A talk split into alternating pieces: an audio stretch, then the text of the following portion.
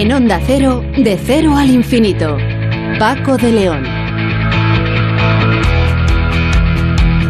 Señoras y señores, muy buenas madrugadas. Bienvenidos a De Cero al Infinito, esta cita semanal que compartimos con todos ustedes en Onda Cero. En esta semana precisamente en la que hemos eh, recordado que el SIDA lleva con nosotros 40 años y que después de muchos cientos de millones de dólares y de euros invertidos en, en una vacuna todavía no se ha logrado. Ojo, ojo, porque advierten los expertos, con todo esto de la pandemia, eh, la investigación que se ha dedicado al coronavirus se ha quedado a un lado eh, las, o se han quedado a un lado las pruebas de detección de, SIDA y eh, eso puede ser peligroso porque se siguen produciendo contagios en España y en todo el mundo. Así que eh, las autoridades que tomen nota del asunto, que no vistan a un santo para desvestir a otro, entiendo que en época de emergencia se den prioridades, pero que no se abandone y que la ciudadanía sea consciente de que tanto el coronavirus como el VIH siguen estando por ahí. Bueno, y vamos a empezar hablando con la doctora Susana Plaza, coordinadora del Grupo de Cuidados Paliativos de la Sociedad Española de Medicina Interna y jefa de sección de esta especialidad en el Hospital Universitario Severo Ochoa de Leganés. Bueno, lo de especialidad luego lo matizaremos. Trataremos de saber cuándo deben iniciarse en un paciente los cuidados paliativos. Conoceremos qué es la limitación de esfuerzo terapéutico e incidiremos sobre un dato y es que entre un 20 y un 50% de los, eh, de los pacientes que fallecen bajo cuidados paliativos en nuestro país precisan sedación contra síntomas refractarios, es decir, contra síntomas que no remiten eh, pues, farmacológicamente, por ejemplo. Antonio Alonso Timón es profesor de Derecho Administrativo de Comillas y CADE y con él hablaremos del, del pasaporte COVID. No paramos de oír hablar del pasaporte COVID. Eh, nosotros eh, le preguntaremos a nuestro invitado si él cree que es necesario, por supuesto si es eficaz y sobre todo por qué unas comunidades lo imponen y otras no, en qué se basan los jueces a la hora de permitir o no su implantación. Sonsoles Sánchez Reyes nos contará hoy la historia del último Napoleón, una historia interesante que comentaremos eh, en nuestro programa. Y en la segunda hora empezaremos hablando con el doctor Rodrigo Santos Santa Marta, que es miembro del Grupo de Trabajo de Enfermedades Infecciosas de la Sociedad Española de Médicos Generales y de Familia. Con él charlaremos sobre un tema importante y grave. Ojo, ¿hacemos un mal uso de los antibióticos? ¿Abusamos de ellos?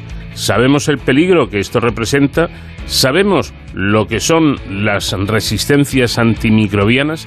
Sabemos que anualmente estas eh, resistencias provocan la muerte de 700.000 personas en todo el mundo. No es un asunto baladí, hay que tenerlo en cuenta y hablaremos con el experto para que nos dé pistas al respecto. Eh, también hablaremos con Daniel García Martínez de la Unidad de Antropología de la Universidad Complutense de Madrid y miembro afiliado del Centro Nacional de Investigación sobre la Evolución Humana, quien nos contará con todo detalle el descubrimiento de varios restos fósiles de Australopithecus sediva con los que han logrado recomponer uno de los esqueletos más completos de un homínido antiguo jamás descubierto.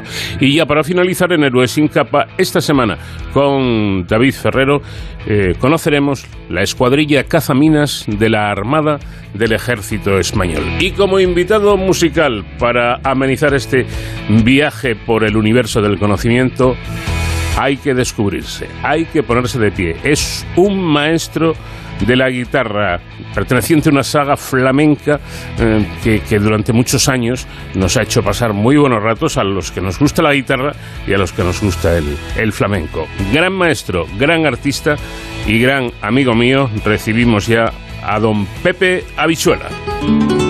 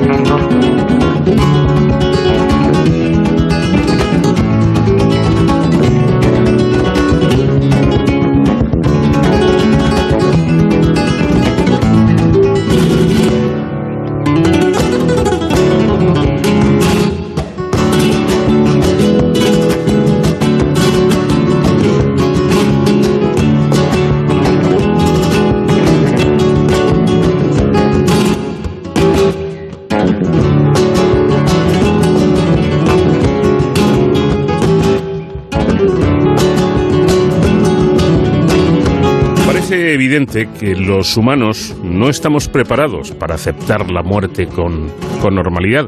Eh, somos conscientes, eso sí, de que es algo inevitable que antes o después nos llegará a todos, pero evitamos hablar de ello o lo hacemos casi de soslayo, como, como sin querer entrar en detalles. Pero me temo que precisamente los detalles en determinados momentos son muy importantes a la hora de, enfrentarnos a lo inevitable, a la muerte, en, nuestros días o en nuestras horas finales. Se habla, eso sí, y se habla, bueno, pues mucho, de morir con dignidad, sin dolor, sin angustia, sin ansiedad, pero a la vez evitamos el asunto, evitamos, insisto, los detalles. La pregunta sería, ¿hacemos bien? Bueno, yo creo personalmente que no, pero vamos a escuchar mejor la voz de los expertos que nos podrán dar luz sobre este asunto. Aprovechando el 42 Congreso Nacional de la Sociedad Española de Medicina Interna, donde se ha abordado el tema, voy a saludar a nuestra siguiente invitada, que es la doctora Susana Plaza, coordinadora del Grupo de Cuidados Paliativos de la Sociedad Española de Medicina Interna, jefa de sección de Medicina Interna del Hospital Universitario Severo, Ochoa de Leganés en Madrid y responsable de la Unidad de Cuidados Paliativos paliativos de dicho hospital. Doctora, ¿qué tal? Muy buenas noches. Hola, buenas noches. ¿qué tal? Primero una duda personal que, igual la tienen también algunos oyentes. ¿Existe como especialidad médica el especialista en paliativos o no? No, en, en, España no existe ese, ese, título. No es una especialidad, al igual que la cardiología o la cirugía. Es una, es una área de capacitación específica donde algunos especialistas de otras, por ejemplo, medicina interna, medicina de familia, geriatría, pues nos formamos, hacemos algunos cursos en, paliativos y luego ya podemos, eh, bueno, pues ejercer nuestra labor en ese sentido. Es decir, que en, en los cuidados paliativos se tiene en cuenta la, la, opinión de, varios especialistas. Me imagino que, por supuesto, los internistas, eh, los intensivistas, me imagino que también, médicos de familia, no sé. No, en realidad lo que lo que ocurre es que es una especia, no es una especialidad porque como tal no, es una no existe, mm. pero es un área de que puede trabajar desde atención primaria a un oncólogo pasando por un médico de medicina interna o mm. geriatras porque todo el mundo puede tener una enfermedad avanzada sin posibilidades de curación y que necesite muchos cuidados en, por carga de síntomas, problemas ecológicos, etcétera. ¿De qué se ocupa exactamente esta especialidad que no es especialidad? Pero bueno, ¿de qué se ocupan los cuidados paliativos? ¿Qué son exactamente? los cuidados paliativos mm, son, eh, bueno, los definió la OMS en su momento como la atención integral al paciente que no tiene posibilidad de curación, pero que eh, tiene una carga sintomática muy importante tanto desde el punto de vista físico como psicológico, social, y se trata de tratar la evolución hasta el final de su vida de ese paciente, incluso al paciente y a la familia, incluso hasta después del fallecimiento, con atención al duelo a la familia. Es decir, que el médico que trabaja en una unidad de cuidados paliativos es un médico que no cura, pero me imagino que su cuida. cuida, efectivamente, su ayuda es fundamental en pacientes terminales, lo cual no es ninguna banalidad, ni mucho menos. No, tengan en cuenta que la, que la vida tiene una mortalidad del 100%, todos nacemos y morimos. Y bueno, esas circunstancias del fallecimiento pueden ser eh, debidas, por ejemplo, a un cáncer en su momento con mucha carga de síntomas o puede uno morir tranquilamente en su, en su cama, ¿no? En, su casita, como todo el mundo desea morir. Pero bueno, los cuidados paliativos están para que aquellas personas que tienen una situación de enfermedad avanzada con un pronóstico de vida ilimitado puedan tener una calidad de vida hasta el momento de su fallecimiento. Pues ahí quería yo llegar. La medicina de hoy en día, doctora, puede evitar el sufrimiento terminal y conseguir una muerte tranquila y sobre todo indolora. Claro, o sea, mm, eh, todo depende de, los síntomas del paciente. Afortunadamente, hay síntomas que se controlan fácilmente, pues porque tenemos muchas herramientas terapéuticas, muchos tratamientos para el dolor, para, para la fatiga, la disnea, la náusea, y luego hay otras que son más difíciles de controlar, pero se trata de ayudar en todo lo posible a ese paciente que tiene esa carga sintomática en el momento que la tenga y, hacerle que su vida pues, pues se ensanche, que tenga una calidad, que pueda hacer las actividades que desee y, bueno, cuando llegue el final, pues eh, atenderle en ese momento también. Eh, explíquenos qué es la limitación del esfuerzo terapéutico. No, la limitación del esfuerzo terapéutico se trata de no aplicar o retirar medidas o tratamientos o incluso hasta técnicas diagnósticas que en realidad no le van a provocar ningún beneficio al paciente, sino que incluso le pueden eh, provocar efectos secundarios importantes cuando esa actuación no es eh, no está indicada, es lo que llamamos futilidad ¿no? de un tratamiento. Y entonces, bueno, pues eh, eh, en un momento determinado puede estar indicado hacer muchísimas cosas con un paciente y en otros momentos muy cercanos al fin de su vida, esos tratamientos a veces provocan una carga excesiva de efectos secundarios y, futilidad que al fin y al cabo ah, hay que retirarlos. Es decir, no molestemos más al paciente cuando sabemos que ya no hay posibilidad. Efectivamente. ¿Y cuándo pasa un paciente a paliativos? Bueno, mm, no, no, es, no existe una línea divisoria de atención curativa y atención, eh, atención paliativa. Eh, esa era una visión clásica de los cuidados paliativos, mm. que el paciente estaba enfermo de X, lo que tuviera, un, cáncer, y llegaba un momento que el oncólogo ya no ponía ningún tratamiento y se acababa eso y ya empezaban los paliativos. Ahora existe una mm, atención compartida prácticamente desde el principio de la enfermedad. Esta es la tendencia actual de los cuidados paliativos.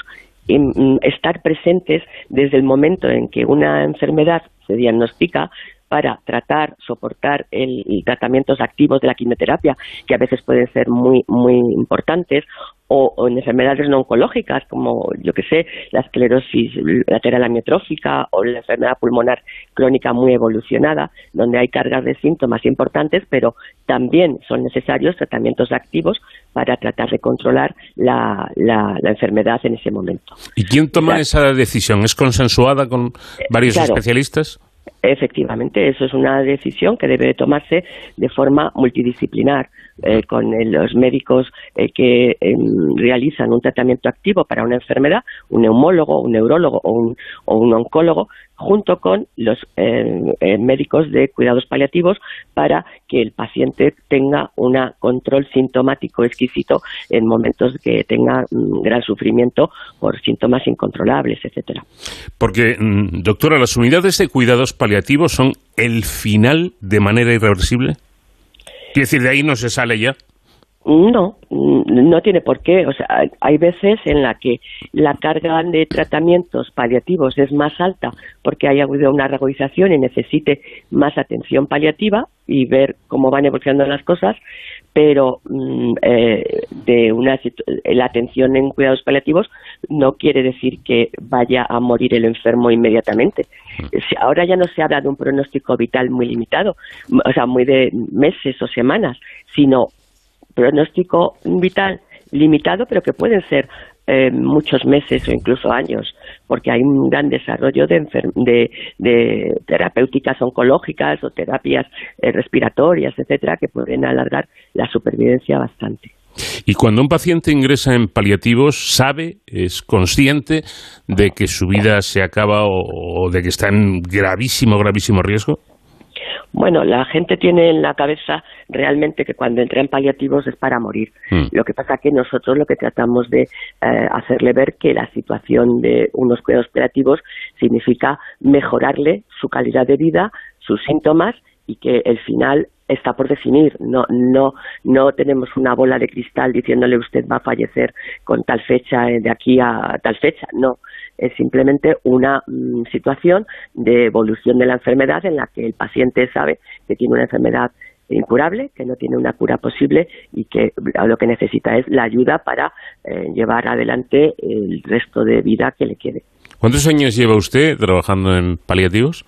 Pues mire, yo llevo exactamente unos 20 años, 20, 21 años. no está mal, no está mal. No está mal, no. Me imagino que todo esto lo tiene muy normalizado dentro de lo que se puede normalizar. Y, quería preguntarle por, por esa, esa duda que yo me planteaba al comienzo, en la, en la introducción, si aceptamos la muerte como, como algo que nos va a llegar a todos sin, sin excepción, ¿por qué evitamos hablar de ella? ¿Por qué no lo hacemos con normalidad, sobre todo cuando eh, nos referimos a estas cuestiones que es muy posible que nos lleguen a todos, ¿no? Eh, el momento en el que nos diagnostiquen que, que ya no hay nada que hacer. Bueno, yo creo que hay mucho de cultura, ¿no? De cultura nuestra, mediterránea, donde la muerte, pues hace muchos años se veía como normal y era lo habitual que cuando moría algún abuelito, ¿no? En casa, pues los nietos estaban por allí circulando y tal. Luego ya con la evolución de la medicina, pues eso empezó a ocultarse como si no existiera, ¿no? La, muerte y, hablar de la muerte, pues era hablar de fracaso, de fracaso de tratamiento, de fracaso de la medicina, incluso los propios médicos. Nos cuesta a veces trabajo hablar de la muerte y hablar con el enfermo de la muerte. Y eso, pues, es más en nuestra cultura, mm, existe lo que se llama la respiración del silencio. La familia sabe en qué situación está su ser querido mm, en cuanto a la evolución de la enfermedad, que se está muriendo, y, el, y, se lo niegan al paciente y a, y a, y, a, los más allegados, ¿no? Entonces, bueno, pues es una cosa cultural que afortunadamente yo creo que debería de ir em, eh, evolucionando para que las personas que sepan que están en el final de la vida puedan eh, expresar sus voluntades, eh, lo que se llama las instrucciones previas, el testamento vital, lo que realmente quieres que hagan contigo si tú ya no eres capaz de expresar eso que quieres expresar en un momento determinado. No, a mí, que por favor, que si estoy en tal situación no me hagan nada o que me, no me dejen sufrir, que, en fin, pues esas situaciones que a veces se niegan pues precisamente por esa conspiración de silencio ¿no? que existe al, diagnóstico de alguna enfermedad incurable. Me planteaba, eh, y se lo transmite usted, nuestro realizador Nacho García, una cuestión que mm, quizá no hayamos caído, pero que yo creo que es importante. ¿Qué diferencias hay, si es que las hay, entre muerte digna y cuidados paliativos? Bueno, es que la muerte a ver, la muerte digna, la muerte es digna, es decir, eh, cuando uno muere, pues muere. Eh, lo de la dignidad de la muerte, yo creo que es una, en mi, en mi opinión, ¿eh? es una, es una, un apellido que le han puesto a la muerte. los cuidados paliativos no, no significa muerte digna. Los cuidados paliativos es un es un trayecto, es una evolución, es una atención a lo largo de X tiempo de un paciente que tiene una enfermedad sin posibilidad de cura.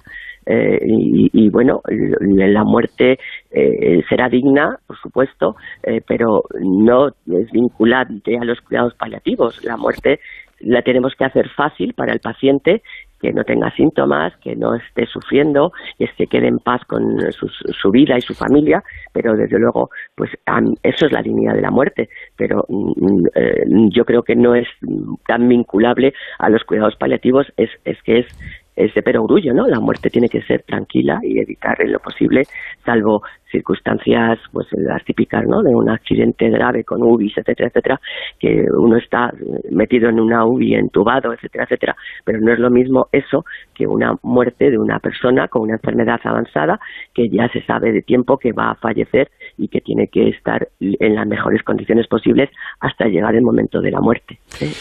Bueno, entre... me, he explicado lo que quería decir. Sí, sí, sí, yo creo que sí. Yo creo que ha quedado bastante, bastante claro. Por cierto, que lo han abordado además en este congreso, entre un 20 y un 50% de los pacientes que fallecen bajo cuidados paliativos en España precisa sedación contra síntomas refractarios. Me imagino que se refieren a cuando el sufrimiento no se puede controlar ya de ninguna manera. Eh, eh, el, síntoma refractario es un síntoma que provoca un gran sufrimiento al paciente que no se puede controlar con las medidas habituales de tratamientos, tanto de dolor, de disnea, de fatiga, de hemorragia, etcétera, y que eh, el, paciente sufre mm, de una forma inadecuada en un contexto de final de vida. Entonces, es la sedación paliativa es un tratamiento para esa situación. Entonces, los pacientes que están en unidades bajo mm, atención de cuidados paliativos, tanto en hospitales como en su domicilio o en, o en centros de paliativos eh, específicos, pues un porcentaje variable, entre un 20 y un 50%, precisan en el final de la vida de una sedación. Para controlar lo, que más frecuente es el, delirio, el, la agitación, el, cuadro confusional que se provoca muchas veces justo en los momentos eh, o en los días o las horas antes del fallecimiento. Em, ¿Puede ocurrir que esa sedación eh, se aplique a un paciente que está, que está consciente, que se da cuenta de lo que está pasando o no? Eh, puede que sí, siempre y cuando tenga un síntoma refractario, es decir, eh, eh, un enfermo puede estar consciente, pero teniendo una sensación tremenda de, ahogo, porque le falte el aire, ¿no? que esté con una disnea intratable, o puede estar consciente y con una gran hemorragia que le provoca un gran sufrimiento, y en ese momento estando el consciente, se le pregunta si prefiere estar más dormido para no sufrir esa situación y si él está de acuerdo con estar más dormido, sí que se le ceda. ¿Es usted, doctora, partidaria de visibilizar estos temas que, suponen el final de nuestra vida, de nuestra vida visibilizar incluso em, que en esta última etapa la medicina puede actuar también? Claro, de hecho, vámonos, yo llevo, como le he dicho, 20 años trabajando y los estudiantes de, pregrado, los estudiantes de medicina, tienen en algunas, en algunas universidades la asignatura de cuidados paliativos también durante la formación en las especialidades correspondientes, tanto de medicina interna, geriatría, oncología, hacen una rotación por cuidados paliativos, porque es que eh, es evidente que todos los eh, estos especialistas que se están formando o estudiantes se van a enfrentar a la muerte de, sus pacientes con enfermedades oncológicas, no oncológicas, situaciones que van a provocarles, pues eh, eso, situación de gran sufrimiento, de saber comunicar al paciente esas noticias y a la familia de qué pasa, que, tengo una enfermedad terminal, que me voy a morir, que, que, que cómo va a ser esto, es, es, es totalmente partidaria. De hecho, el Congreso, pues como ha dicho usted, pues se va a hablar sobre, sobre estos temas y se ha hablado durante mucho tiempo en estos congresos de, de medicina interna. Por cierto, en, en estos casos, ¿la bioética tiene un papel importante? ¿Cada vez lo tienen más en cuenta los médicos? Claro, la ética y la bioética es, es fundamental en, en, este manejo de los enfermos en situación de final de vida. Mm. pues desde todos los puntos de vista, ¿no? O sea, que, hay cosas, lo que usted me preguntaba antes, de la limitación del esfuerzo terapéutico y la adecuación del esfuerzo terapéutico, no todo lo que es técnicamente posible es éticamente correcto, mm. precisamente, ¿no? O sea, que yo puedo manejar con la tecnología que tenemos en los hospitales como quiera un paciente, pero a lo mejor en, en, la situación del paciente no es ético porque le voy a provocar mayor sufrimiento. O sea que está totalmente involucrada la ética, la bioética y los paliativos. Y por último, doctora, usted nos comentaba hace un momento que lleva 20 años trabajando en, este tipo de, medicina paliativa. Eh, el médico, después de su jornada, ante este tipo de medicina que ejerce tan tal límite, por así decirlo, ¿es capaz de desconectar o, se lleva a casa a veces esa experiencia que ha vivido? Pues mm, mire, esto también, cada uno somos como somos, es decir, que hay gente que somos capaces de desconectar, aunque sí que nos acordamos de muchas cosas a lo largo de la tarde o de la noche del día siguiente de pacientes, y hay otras personas que tienen menos capacidad de, desconectar. Eh, bueno, hay evidentemente en, cuidados paliativos junto con, los eh, ubistas, pues hay lo, un fenómeno importante que se llama burnout, es decir, el, estar quemado de por ver las cosas que, se ven, ¿no? Mm. Pero bueno, eso depende un poco de, las relaciones que tienes de equipo con el en el trabajo, de cómo eh, integras tu, ocio y tu vida con, con lo que has visto en el hospital, entonces eh, depende de cada uno. En cualquier caso, siempre hay eh, herramientas para tratar de superar cuando te, esta situación te lleva a algún límite para ayudarte, ¿no? Como sucede con los subistas, los psiquiatras, los, los mm, pacientes, o sea, los, los, los, médicos que hacen medicina con mucha carga emocional, ¿no? De, de los pacientes. Pues, eh, doctora Susana Plaza, coordinadora del Grupo de Cuidados Paliativos de la Sociedad Española de Medicina Interna, eh, mi admiración que vaya por delante, porque yo creo que no siempre se tiene en cuenta en, primera fila el trabajo que médicos como, usted llevan a cabo y que desde mi punto de vista eh, resultan muy importantes. Es decir, yo quiero que el médico me cure durante mi vida cuando tengo algún problema, pero quiero que cuando llegue al final, que no tengo ninguna prisa porque llegue, pero llegará, pues eh, que a ser posible me pueda ir de este mundo sin, sin dolor y sin sufrimiento. Eso es, eso es lo fundamental. Yo creo que hacen ustedes un, un trabajo muy importante, por eso lo hemos querido visibilizar en este programa. Pues muchísimas gracias por visibilizarlo, se lo agradezco muchísimo. Gracias, buenas noches. Buenas noches, adiós. Vamos de cero al infinito en Onda Cero. Paco de León. Aunque a veces no nos lo terminamos de creer del todo, el coronavirus, a pesar de las vacunas y a pesar de todo lo que se ha adelantado, sigue paseándose entre nosotros. A pesar de que la tasa de vacunación es de las más elevadas de Europa, la nuestra, la española, los contagios están creciendo poco a poco, por lo que se ha planteado la implantación del pasaporte, el llamado pasaporte COVID, para poder entrar en lugares públicos. Pero en unas eh, comunidades la justicia ha permitido su entrada en vigor y en otras no. Antonio Alonso Timón es profesor de Derecho Administrativo de la Universidad eh, Pontificia de Comillas y Cádiz. Con él vamos a tratar de aclarar un poco el tema. Profesor, buenas noches. Hola, muy buenas noches. Bueno, lo, primero, que no sé si, exactamente entra dentro de, su, de, su, de su campo, el, pasaporte COVID, porque me están diciendo por aquí algún compañero, oye, que eso del pasaporte COVID no vale para nada, porque la gente cree que no contagia y obteniendo el pasaporte puede contagiar. ¿Esto es así? Bueno, eh, en primer lugar sí que entra dentro de mi campo jurídico, mm. porque de hecho es la, son los tribunales de contencioso administrativos los que están eh, los que tienen la competencia para la autorización de las medidas limitativas de derechos fundamentales con respecto a la pandemia del COVID-19 eso sea residencial los tribunales superiores de justicia y en la sala tercera del Tribunal Supremo y efectivamente es competencia del derecho administrativo. Y en segundo lugar, en cuanto a lo del pasaporte COVID, eh, yo estoy bastante de acuerdo en que la medida del pasaporte COVID no es la más eficaz posible porque efectivamente, y así lo tengo puesto por escrito, próximamente va a salir un artículo en ese sentido en la revista Administración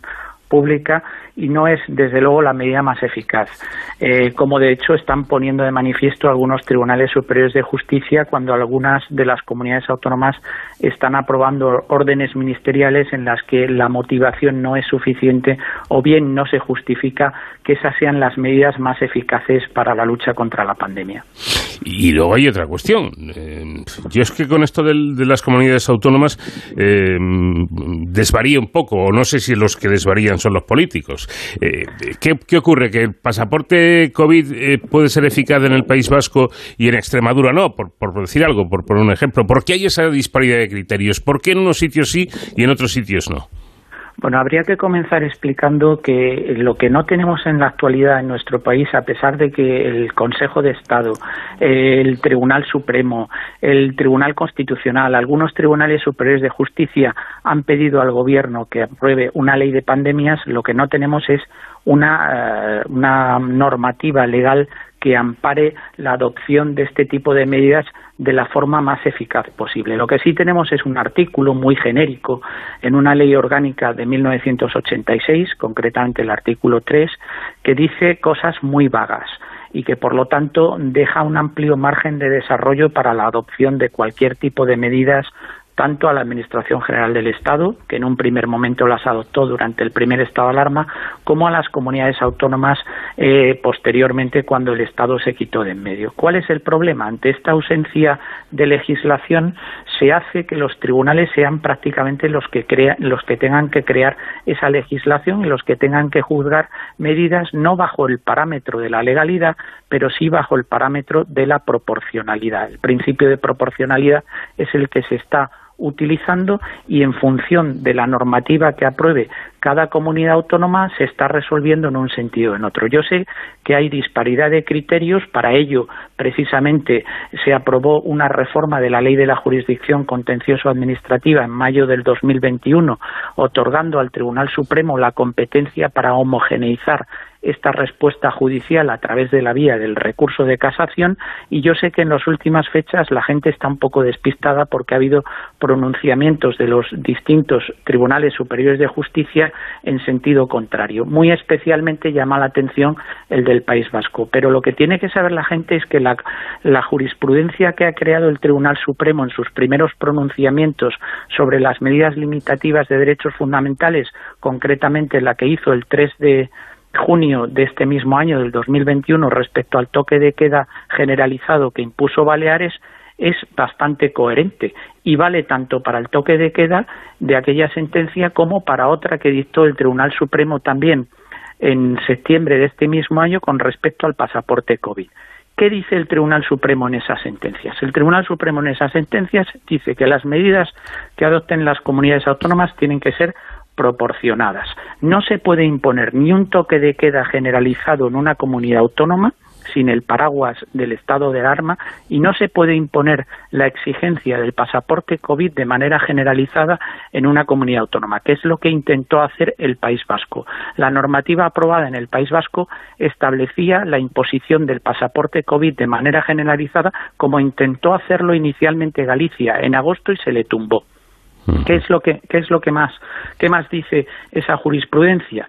Que las medidas que se adopten tienen que estar motivadas, tiene que haber una delimitación territorial y temporal de esas medidas y ahí está el problema. No hay una no se puede imponer toque de queda desde las 11 de la noche a las 6 de la mañana en toda la comunidad autónoma. Oiga, mire usted lo que dijo el Tribunal Supremo con respecto a Baleares, a lo mejor en en, en Andrach hay una incidencia de la pandemia muy alta y está justificado que haya un toque de queda, pero a lo mejor en Valdemosa no hay incidencia de la pandemia y por qué tienen que sufrir esas medidas restrictivas los ciudadanos de Valdemosa eh, si allí la incidencia es muy baja. Es decir, en función de la incidencia se podrán imponer unas medidas limitativas más estrictas o menos estrictas. Límite temporal, como decía anteriormente. Hay que señalar por cuánto tiempo estará vigente esas limitaciones.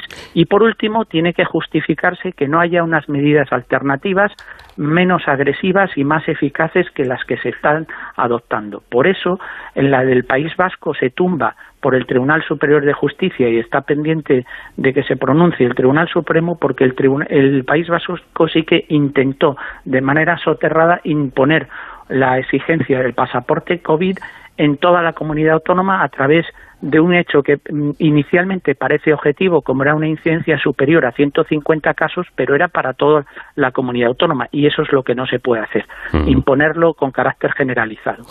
A ver si yo me, he enterado de esta cuestión, profesor.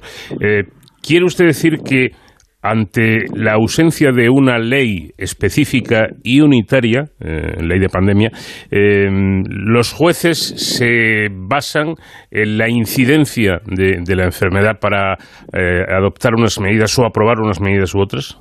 Efectivamente, y sobre todo que esas medidas eh, estén justificadas y sean proporcionadas en función de, como acabamos de comentar, la incidencia que tenga la pandemia en cada ámbito territorial, en cada, en cada municipio o en municipios aledaños.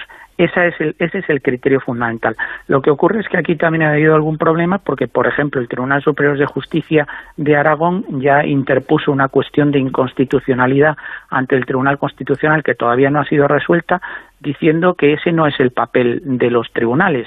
Los tribunales se están quejando mucho porque los tribunales están para juzgar leyes, no para crear ellos el derecho. Eh, por ejemplo, la juez decana de, de Madrid pues lo ha puesto de manifiesto en alguna intervención que ha protagonizado últimamente. Es que nos están dejando sin armas para poder juzgar. Nosotros nos dedicamos a juzgar, que por otra parte es la función constitucional que tiene reservado el Poder Judicial. Lo que no puede hacer el Poder Judicial es sin una base legal eh, sólida como la que se está produciendo en la actualidad, que no, no existe, tratar, pues está haciendo lo que puede y entonces está acudiendo al principio de proporcionalidad, al principio de motivación y a otros principios generales del derecho para poder bandear la situación que se le ha presentado. ¿Y por qué no hay? Eh, hay que recordar que llevamos casi dos años de, pandemia. ¿Por qué no hay una ley específica y unitaria que evitaría este quebradero de cabeza para los jueces? Bueno, pues eso es una pregunta que habría que hacerle al gobierno, porque eh, tanto, de hecho la oposición en el año en septiembre, en agosto del 2020 eh, eh, llevó al Congreso una proposición de ley, concretamente el Grupo Parlamentario Popular, en el que se, eh, se en el que se modificaba de manera detallada y se describía de una manera mucho más precisa el artículo 3 de la Ley Orgánica del 3.1986 a la que le aludía anteriormente y no fue tramitado esa proposición de ley, no fue aprobada. Ya digo que tanto el Consejo de Estado como los Tribunales Superiores de Justicia, el Tribunal Supremo, la propia oposición está reclamando una ley de pandemias y el Gobierno que inicialmente sí estuvo dispuesto a considerar esta posibilidad, recuerdo algunas declaraciones de la eh, ex vicepresidenta del gobierno, Carmen Calvo, en mayo del 2020, abriéndose a la posibilidad de modificar esta ley orgánica de 1986, pero finalmente el gobierno parece que eh, le quemó la primera, el primer estado de alarma, que intentó hacer dejación de funciones o delegar la gestión de la pandemia en las comunidades autónomas y en los tribunales. Y él no ha querido asumir políticamente el coste de la gestión de la pandemia y probablemente ese haya sido el motivo por el que no se haya aprobado una ley de pandemias. Desde luego, nos facilitaría o les facilitaría mucho a los tribunales y sobre todo favorecería la seguridad jurídica que existiesen unos criterios legales mucho más precisos para luchar contra la pandemia que los que tenemos en la actualidad. Esa ley orgánica de 1986 no estaba pensada para una pandemia de estas características, estaba pensada para algún tipo de infección de la gripe, etcétera, etcétera, es decir, algo mucho más leve que, eh, a, lo que nos estamos enfrentando en la actualidad. Pues yo creo que es muy interesante todo, todo lo que nos ha contado Antonio Alonso Timón, profesor de Derecho Administrativo de Comillas y CADE, eh, porque efectivamente los jueces no están para legislar, no están para hacer las leyes, están para juzgar, para aplicar las leyes y resulta un poco eh, complicado entender cómo a estas alturas, casi dos años, no existe todavía esa ley específica y unitaria de pandemias en nuestro país, en España. Profesor, muchísimas gracias por habernos atendido y un fuerte abrazo. Muchas gracias, buenas noches.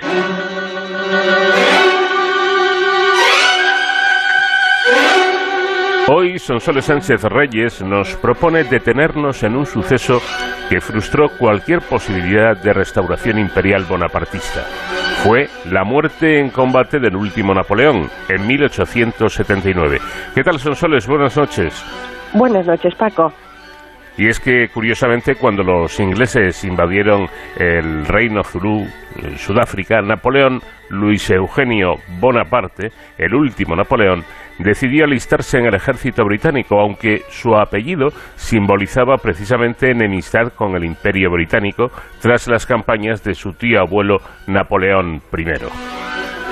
Su muerte por guerreros zulúes entristecería a toda Europa, incluso a la Francia republicana, de la que tuvieron que exiliarse sus padres, los últimos emperadores, Napoleón III y la española Eugenia de Montijo.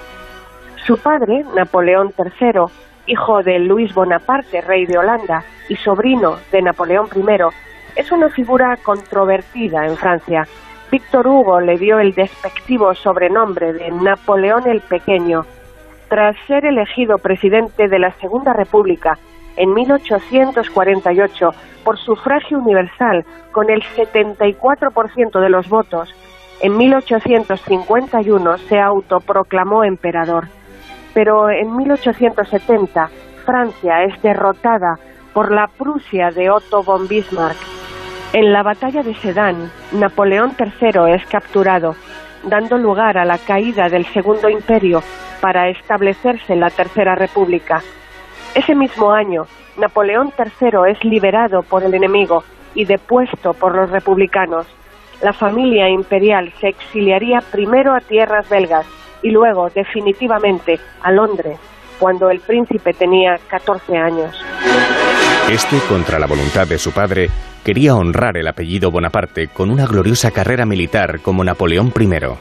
Al morir Napoleón III en 1873, sus seguidores proclamaron al joven Napoleón Luis como Napoleón IV. Iniciaría entonces formación militar en la Academia de Woolwich con el beneplácito de la reina Victoria.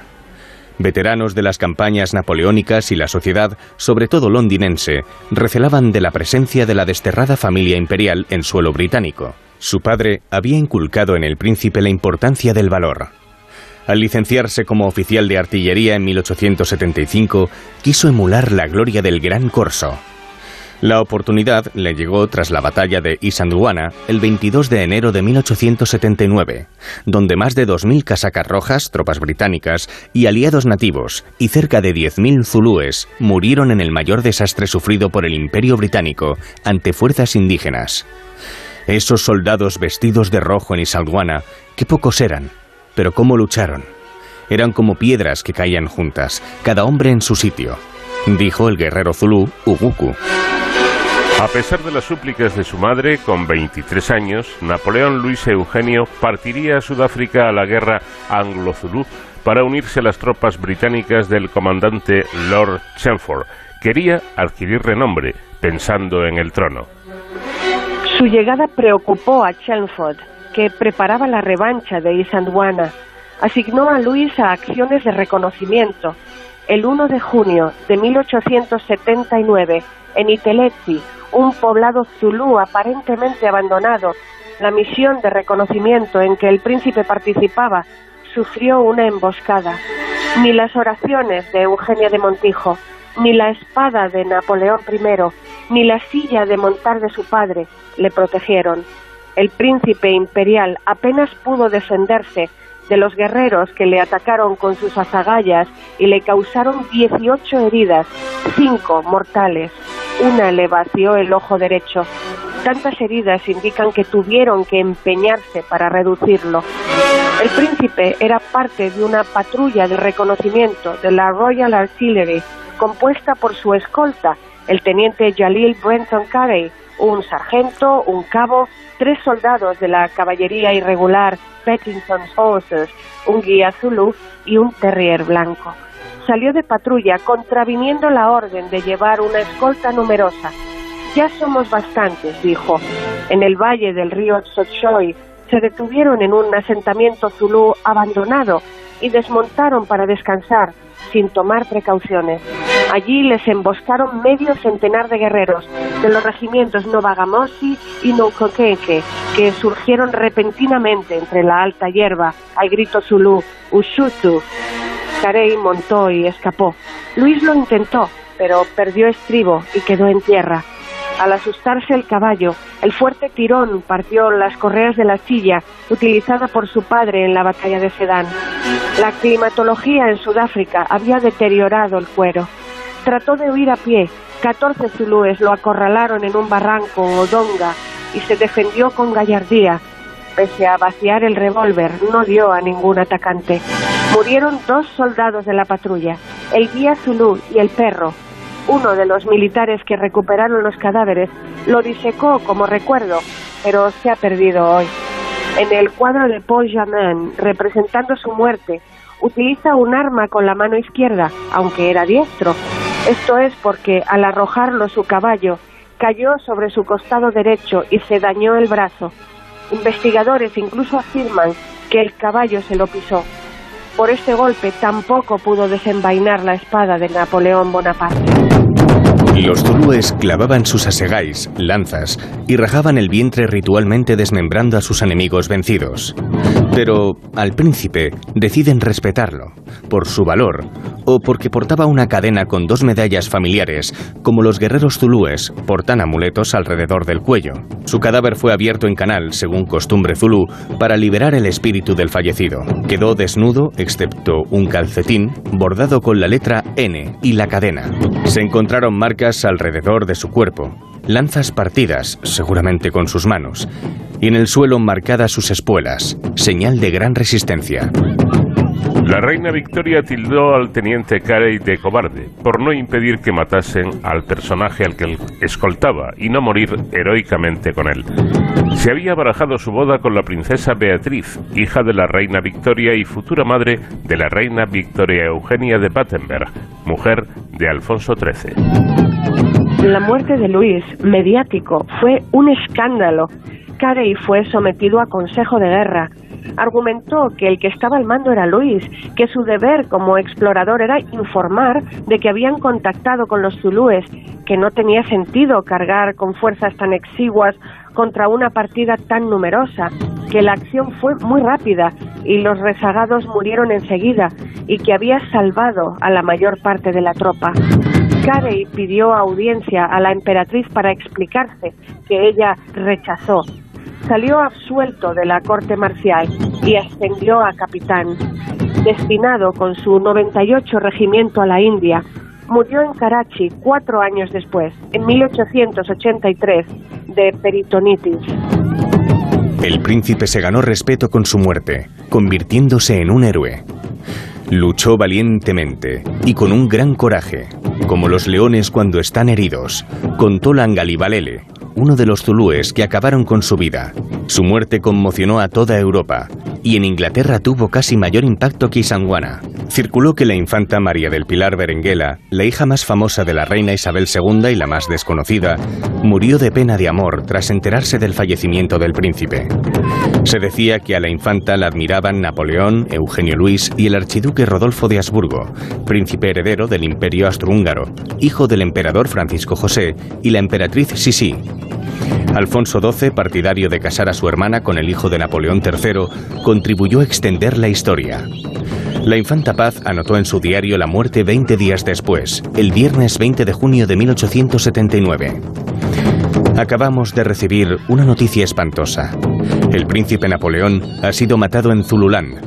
Hacía pocos días había tomado con 22 compañeros un fuerte al enemigo y alabaron mucho su valentía. Ha caído en una emboscada. Sus compañeros lo notaron demasiado tarde. Se encontró su cadáver desnudo, cubierto de heridas. Pobre madre que le dedicó toda su vida y soñaba un trono para él. Se decía que el día de la muerte del príncipe, una violeta, la flor de los Bonapartes, se cayó del libro de oraciones de Pilar y el tallo se rompió. Cuando semanas después conoció la muerte del príncipe imperial, Pilar languidenció y terminó muriendo. La emperatriz Eugenia envió una guirnalda de violetas de la tumba de su hijo para la de ella. Las violetas simbolizan a los Bonaparte porque cuando Napoleón cortejaba a Eugenia de Montijo, le preguntó por su flor favorita. Ella respondió con modestia que la violeta. En la función de la gala de la Grande Ópera por su boda, el salón se adornó con violetas. La romántica muerte resultaba improbable, pues la infanta no veía al príncipe desde la infancia, cuando ella y sus hermanas jugaban con él en las Tullerías. El diario de la infanta Paz dice, ¿cuántos castillos en el aire hacíamos juntas? El hijo de Napoleón III era el personaje principal. Desde que volvimos a España, Pilar estaba deseando que Alfonso lo convidase. Rezaba siempre por él cuando se fue a la guerra contra los zulúes. Según carta de Isabel II a Pilar desde París, el 26 de abril de 1879, Napoleón Luis quería ver a Pilar.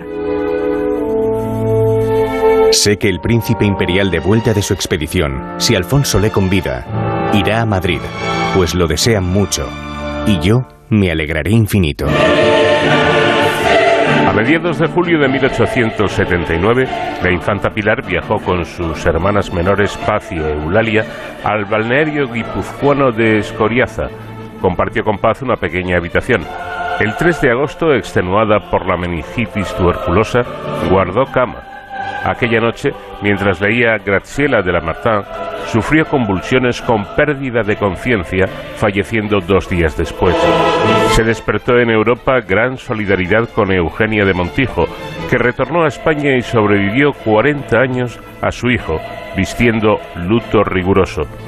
Obsesionada por haberle dejado ir a Sudáfrica, un año después de su muerte, visitó el lugar Diría el primer ministro británico Benjamin Disraeli al recibir el telegrama de la muerte del príncipe imperial. ¿Quiénes son esos zulúes? ¿Quién es ese pueblo extraordinario que vence a nuestros generales, convence a nuestros obispos y acaba en un día con una gran dinastía? Su gobierno acabó arrastrado por esos acontecimientos. En la última batalla de la guerra, Ulundi, el 4 de julio de 1879, los zulúes apenas resistieron media hora. Sufrieron mil bajas por apenas 10 muertos y 69 heridos europeos. Al mes siguiente, el rey Zulú, Cetsuayo, era capturado por los británicos y el reino Zulú terminaba. La localidad inglesa de Farnborough, en el condado de Hampshire, alberga la tumba de Napoleón III y la familia imperial. Tras 120 años, una delegación francesa solicitó en 2007 sin éxito a los monjes benedictinos de la abadía de Saint Michael repatriar a Francia los restos del emperador, su esposa e hijo. Al frente de la delegación, junto al último heredero de los Bonaparte, el príncipe Charles Napoleón, estaba Christian Strozzi, secretario de Estado de Ultramar y presidente del Consejo General del Departamento de Alpes Marítimos. Strozzi quería el retorno de las cenizas de Napoleón III para la conmemoración del centenario de su nacimiento y las celebraciones en 2010 del 150 aniversario de la adhesión de Saboya y del condado de Niza a Francia, obra del emperador, para rehabilitar así su figura. Los historiadores han restituido una imagen más equilibrada de Napoleón III, autócrata pero moderno y culto, sensible a las clases populares, que dio a Francia empuje económico e industrial, derecho de huelga y educación para los jóvenes. Las investigaciones de Pasteur y las obras de Lesseps son de entonces. Una capilla de estilo gótico flamígero del arquitecto francés Gabriel Hippolyte Destaillers guarda las tumbas de Napoleón III y su familia. La emperatriz levantó en Farnborough un mausoleo para su marido y su hijo.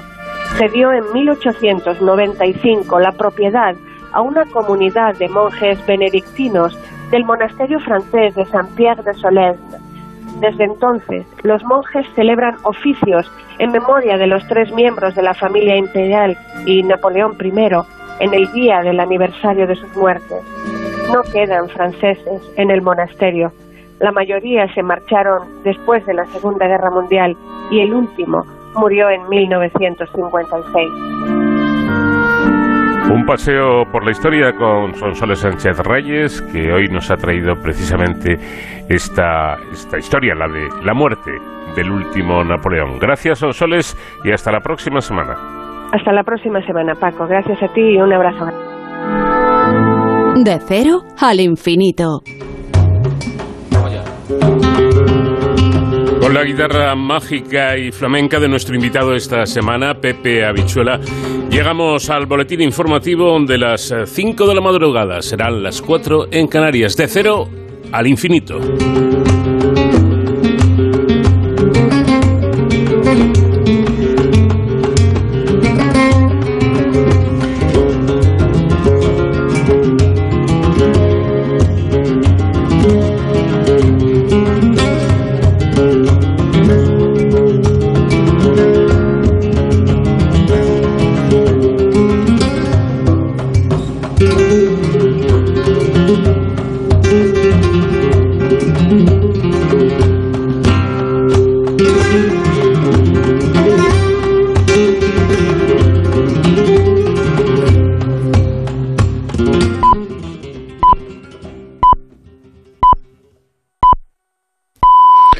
Las 5, son las 4 en Canarias.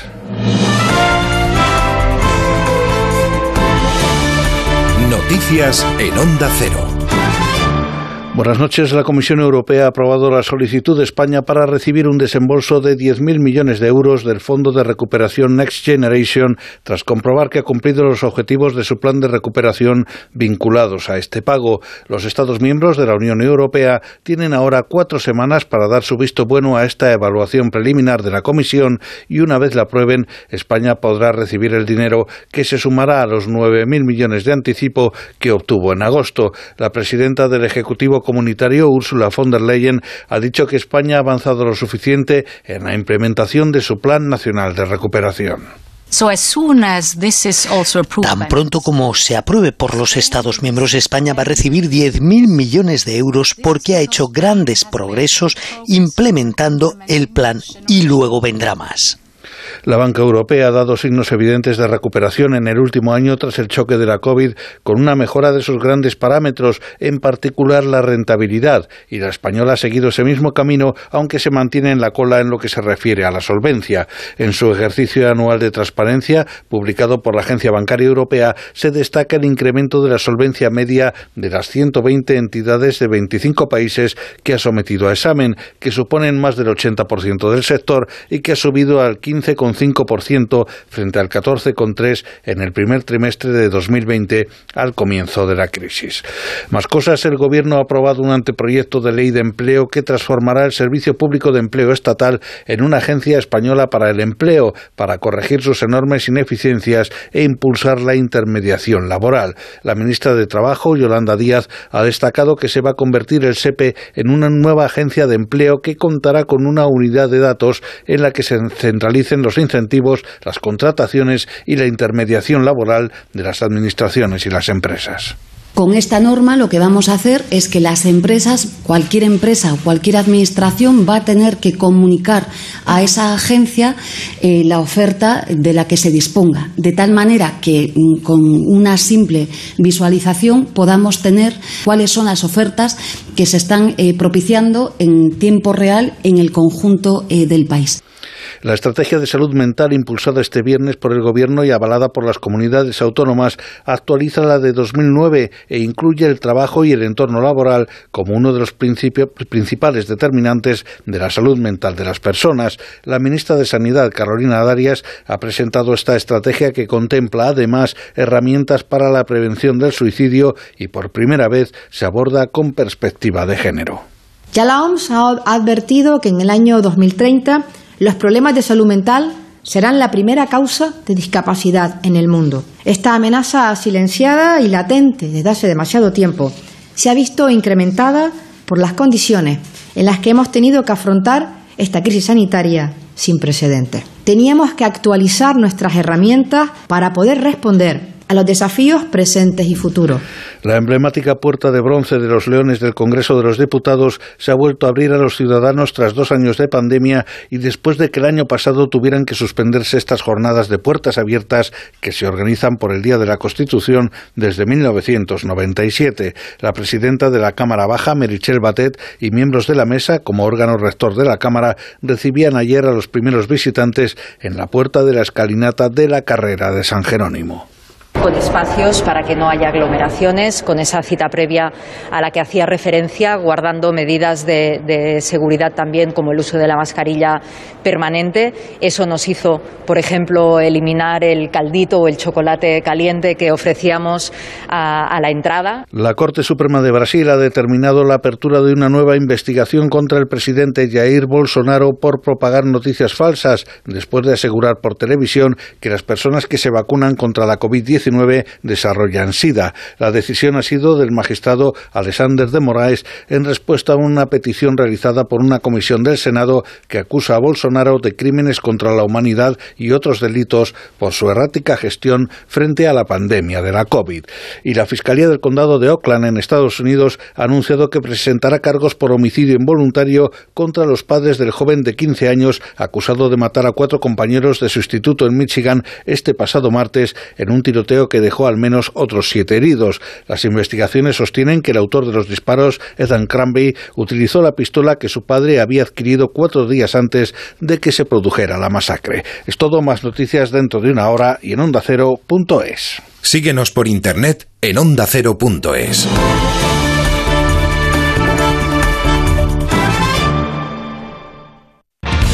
Como el perro y el gato. Un programa para los que tienen mascotas y los que no. Para los que les gusta aprender y sobre todo para los que quieren pasar un buen rato. Noticias, curiosidades, consultas, concursos y muy buen humor. Como el perro y el gato, con Carlos Rodríguez. Este fin de semana el domingo a las dos y media de la tarde. Patrocinado por Menforsan, los especialistas en cuidados, higiene y cosmética natural para las mascotas. Te mereces esta radio. Onda Cero, tu radio.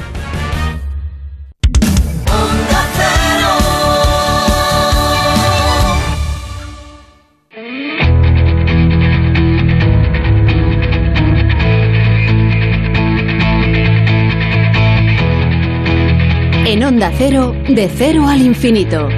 Paco de León. Segunda hora de nuestro programa, de esta cita semanal en este programa diferente para gente curiosa que es de cero al infinito. Y a bordo de esta nave, de esta Enterprise de Onda Cero que pilota magistralmente el comandante Nacho García. Vamos a comenzar hablando con el, doctor Rodrigo Santos Santa Marta, que es eh, miembro del Grupo de Trabajo de Enfermedades Infecciosas de la Sociedad Española de Médicos Generales y de Familia, con el que charlaremos sobre un tema importante y grave, eh, a tener muy en cuenta.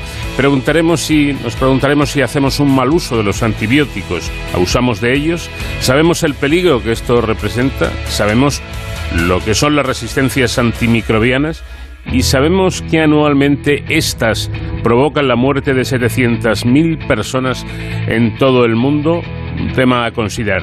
También vamos a hablar con Daniel García Martínez de la Unidad de Antropología de la Universidad Complutense de Madrid y miembro afiliado del Centro Nacional de Investigación sobre la Evolución Humana, quien nos contará con todo detalle el descubrimiento importante de varios restos fósiles de Australopithecus sediva, con los que han logrado recomponer uno de los esqueletos más completos de un homínido antiguo jamás descubierto. Era listo el Australopithecus sediva por porque dicen que era capaz de caminar como un humano y de subirse a las ramas de los árboles y deambular eh, por ellas como si fuera un simio. Y en nuestro espacio de cierre Héroes sin capa, esta semana David Ferrero nos hablará y nos hará conocer la escuadrilla cazaminas de la Armada del Ejército Español. Y seguimos disfrutando de la música de nuestro invitado esta semana, el maestro Pepe Habichuela.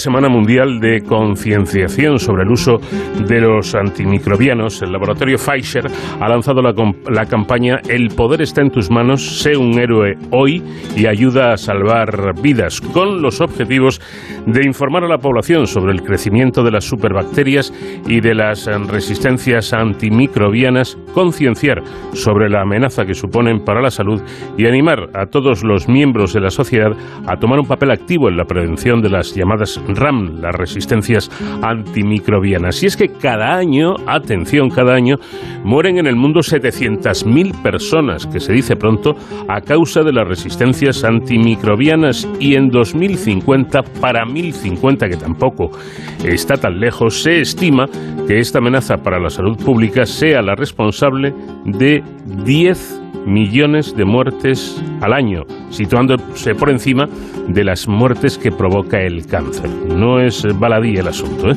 La Sociedad Española de Enfermedades Infecciosas y Microbiología Clínica asegura que cada año más de 35.000 personas mueren en nuestro país debido a las infecciones producidas por las bacterias multiresistentes o BMR. A pesar de esto, una encuesta reciente realizada para, para conocer más eh, acerca de esto refleja que tan solo la mitad de los adultos un poco más del 50, el 52% en todo el mundo conoce este término. En España esta cifra es incluso menor, únicamente el 35% de los encuestados sabe lo que son las RAM. Sin embargo, una vez se les ha proporcionado la definición de estos términos, el 85% de los adultos de todo el mundo asegura que le preocupa la resistencia a los microbios y el 68% lo califica como un problema importante. Doctor Rodrigo Santos Santa Marta, miembro del Grupo de Trabajo de Enfermedades Infecciosas de la Sociedad Española de Médicos Generales y Familia. ¿Qué tal? Muy buenas noches. Buenas noches, Paco. ¿Qué tal? Pues eh, encantado de charlar con usted y deseando que me explique, por ejemplo, qué es una bacteria multiresistente. Bueno, igualmente y, nada, eh, mira, las bacterias multiresistentes se conocen de esta manera porque a lo largo del tiempo han generado resistencias eh, contra los fármacos que se utilizan contra ellas, contra los, los antibióticos, ¿no? Entonces, de una manera u otra, por un mecanismo u otro, han generado eso, eh, son resistentes al uso de esos antibióticos, entonces no tienen eficacia ya contra ellas. Fármacos que antes eran eficaces ya no lo son. ¿Y qué es lo que hace que una bacteria común pase a ser una superbacteria? Bueno, al final, al ser un microorganismo, como cualquier eh, organismo vivo, pues trata de sobrevivir, ¿no? Entonces, eh, si se utilizan, nos han utilizado de manera frecuente eh, diversos fármacos contra ellos, pues ellas para sobrevivir son capaces de generar eh, genéticamente resistencias contra contra esas contra esos mecanismos que tienen algunos fármacos contra ellas. Por ejemplo, algunos de los fármacos pues actúan contra contra la pared bacteriana. Vale, pues estas bacterias lo que han hecho son generar proteínas que son resistentes a, a esos fármacos a esos mecanismos, por decirlo así. Bueno, con esto de la pandemia, por ejemplo, una eh, parte eh, positiva es que nos, hemos aprendido a lavar las manos todos. ¿eh? Y, a lavarlas no, solamente con frecuencia, sino bien lavaditas. No vale eso de mojarse un poquito y ya está. No. Incluso algún especialista que yo entrevisté decía mínimo 30 segundos, que parece que es poco tiempo, pero cuando lo cronometras es bastante, ¿eh? frotándote las manos. Bueno, pues eh, a pesar de eso, que está muy bien, lo de lavarse las manos, y hay que seguir haciéndolo aunque no haya eh, coronavirus, em, cuando pensamos en todo esto nos suele venir a la cabeza los antibióticos, que parece, parece un poco que sirven para todo, ¿no? ¿Los consumimos un poco a lo loco? Sí, sí, sin duda a lo largo de los años ha hecho un uso indiscriminado de tratamientos antibióticos para infecciones o para procesos infecciosos en general, cuando en realidad, pues como su propio nombre indica, solo, solo sirven para tratar las infecciones bacterianas, las cuales solo son una pequeña parte de todas las infecciones. La, la gran mayoría de las infecciones son víricas en general, sobre todo las de origen respiratorio. Entonces, el tratamiento antibiótico que clásicamente se ha utilizado para este tipo de procesos, pues eh, ha sido equívoco y esto ha generado eh, que se hayan producido resistencias bacterianas.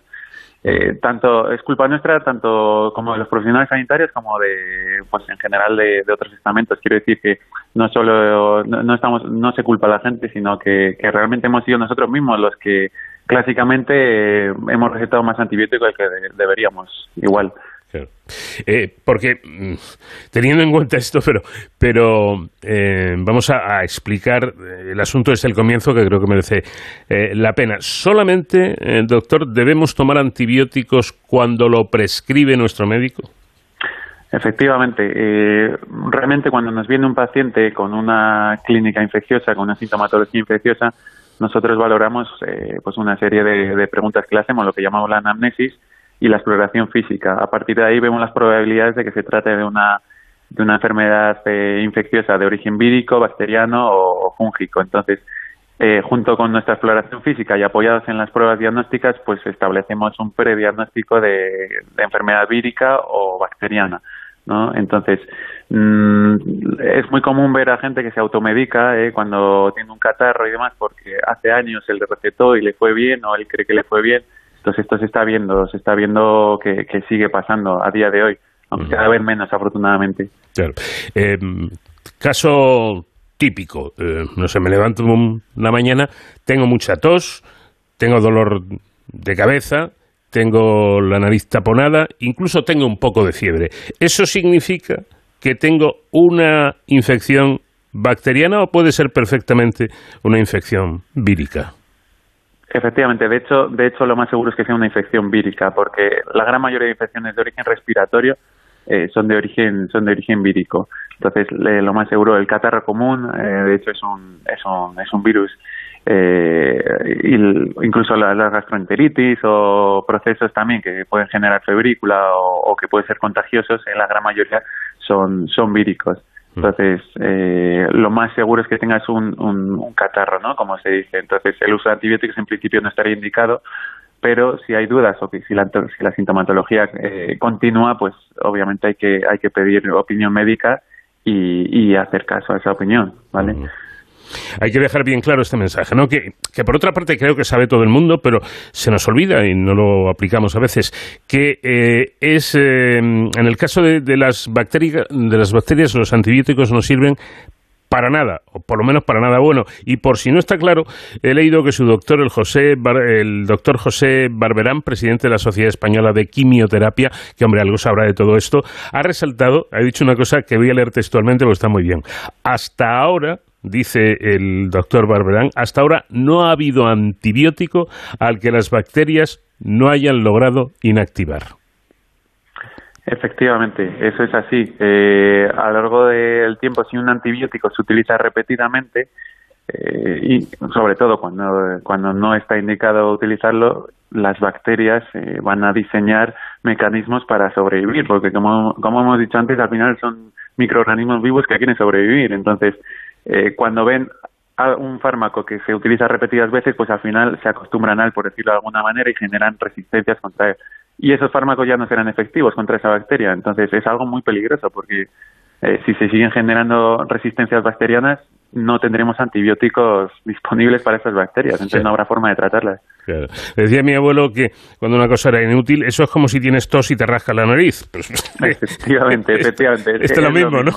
Es igual de eficaz. claro, claro. Bueno, eh, por lo tanto, queda claro, solo un médico debe iniciar, eh, indicar el, uso de, de antibióticos, pero además, además Doctor, ¿de dónde sacamos los antibióticos? Porque los antibióticos, si no estoy mal informado, eh, solo se, despachan en las farmacias con receta médica. Eh, entonces, los que lo usan así a su libre albedrío, los debían tener por casa. ¿Por qué? Se me ocurre pensar, doctor, que porque hacemos mal otra cosa. No utilizamos bien los antibióticos cuando nos los ha recetado el médico. Por eso sobran, porque, eh, corríjame si me equivoco, el antibiótico hay que tomarlo en un ciclo. No, eh, me, encuentro mejor, dejo de tomar los antibióticos. Error, ¿no? Eso es, eso es.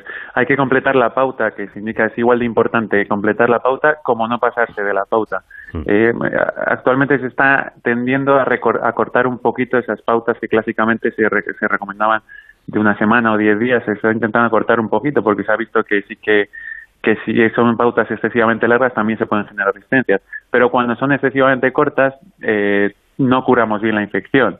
Entonces, eh, también, es, también es peligroso y nos sobra medicación, como tú bien has dicho, o incluso nos sobra porque venían más de las que necesitábamos, las acumulamos y cuando tenemos un proceso similar o que creemos que es similar, nos automedicamos. Entonces, es un error muy frecuente y, peligroso. Y peligroso en este sentido, sí. ¿Qué ocurre concretamente si interrumpimos el tratamiento cuando, cuando nos parece? Bueno, pues probablemente que no se supere la infección de, de manera de manera óptima, no se termine de, y hay riesgo de que la infección bacteriana se reactive. En otras ocasiones el sistema inmune nuestro hará el resto y, no será necesario, pero sí que es cierto que si no es suficientemente eh, duradera la pauta, pues se puede reactivar la infección bacteriana de manera más peligrosa, claro. Y con esto, eh, con esas interrupciones erróneas, lo que estamos es contribuyendo a que el, virus, eh, perdón, la bacteria, se pueda hacer resistente. Sí, sí, porque si la pauta antibiótica del tratamiento no ha sido efectiva, eh, es probable que a medio o largo plazo esa misma bacteria pues eh, se acostumbre, por decirlo así, genere resistencias y mm, de cara a un futuro no sea, no sea ya efectivo ese tratamiento, que antes sí que lo era y después no lo es. Entonces, el, tratamiento, los tratamientos antibióticos no son infinitos, es decir, que hay una serie de tratamientos de antibióticos limitados desde hace ya años. Entonces, es, es algo bastante bastante peligroso y bastante urgente el cambio de esta tendencia. Por eso creo que ahora yo, afortunadamente, hace bastante que no tomo antibióticos, eh, pero creo que ahora viene en, un blister eh, exactamente la dosis que te tienes que tomar, ¿no? Si son tres días, cuatro días, lo, lo que sea, ¿no? Sí, viene bien indicado y, también hay que decir que si por lo que sea sobra mm. eh, o no sobra porque a veces pues eh, vienen 24 cápsulas y tú necesitas 21, eh, mm. por ejemplo, pues es, esos que sobran hay que llevarlos al punto SIGRE de, de, recogida de, de, medicamentos. fármacos, mm. de medicamentos en las farmacias, ¿vale? Pues para evitar, entre otras cosas, pues el sobremedicarnos o el automedicarnos de cara a infecciones futuras, ¿vale? Eh, pero es que esto va incluso más allá. Yo no sé si con esta entrevista, espero que sí, estamos consiguiendo que la gente se conciencie de lo grave que es esto, que hacemos muchas veces de manera mecánica y sin darle ningún, ninguna importancia. Toso un poco, parece que tengo un poco de febrícula, antibiótico al canto, porque lo tenía por ahí en ese armario que en todas las casas existe. Bueno, pues digo que María del Mar Tomás Carmona, médico del Servicio de Microbiología del Hospital A Coruña e investigadora del INIVIC, indica que la resistencia antimicrobiana es un problema de salud global que afecta, ojo, tanto a la salud humana como animal, presentando también, eh, doctor, mm, importantes implicaciones medioambientales. Ahora que está tan de moda lo de la ecología, ojo, que esto incide también de alguna manera en el medio ambiente. Claro, claro. Eh, tanto nosotros eh, como, como, bueno, como parte del, reino animal, como el resto de animales sufren infecciones bacterianas y víricas. Entonces, en, en el mundo eh, ganadero y en el mundo veterinario también se utilizan, se utilizan antibióticos y se han sobreutilizado tanto en humanos como en animales. Esto puede generar un problema a nivel medioambiental en el sentido de que las bacterias se pueden hacer resistentes tanto en humanos como en animales, porque los antibióticos que se utilizan son los mismos o muy similares. Pues esas son las implicaciones peligrosas que tiene también. Entonces, muchas veces nos olvidamos del mundo animal, por decirlo así, pero es que también hay infecciones eh, víricas y, bacterianas en el mundo animal.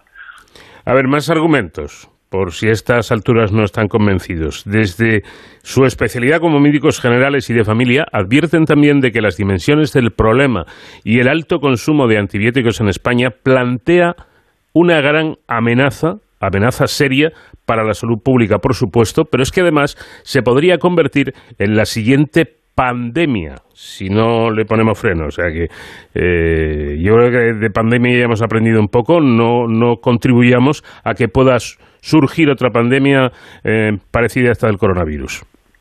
Sí, yo creo que en, nuestra mano está, tanto como profesionales sanitarios como vosotros eh, como medios de comunicación, muy bien, pues eh, educar a la población en el sentido de que, de que es, un problema ya urgente. O sea, es un problema igual no tan emergente como el y tan actual como el coronavirus, pero sí que sí que es un problema urgente porque si aquí a unos años no se invierte la tendencia, eh, se va a convertir en una pandemia, como tú bien has dicho, en el sentido de que no habrá forma de tratar esas, esas infecciones bacterianas.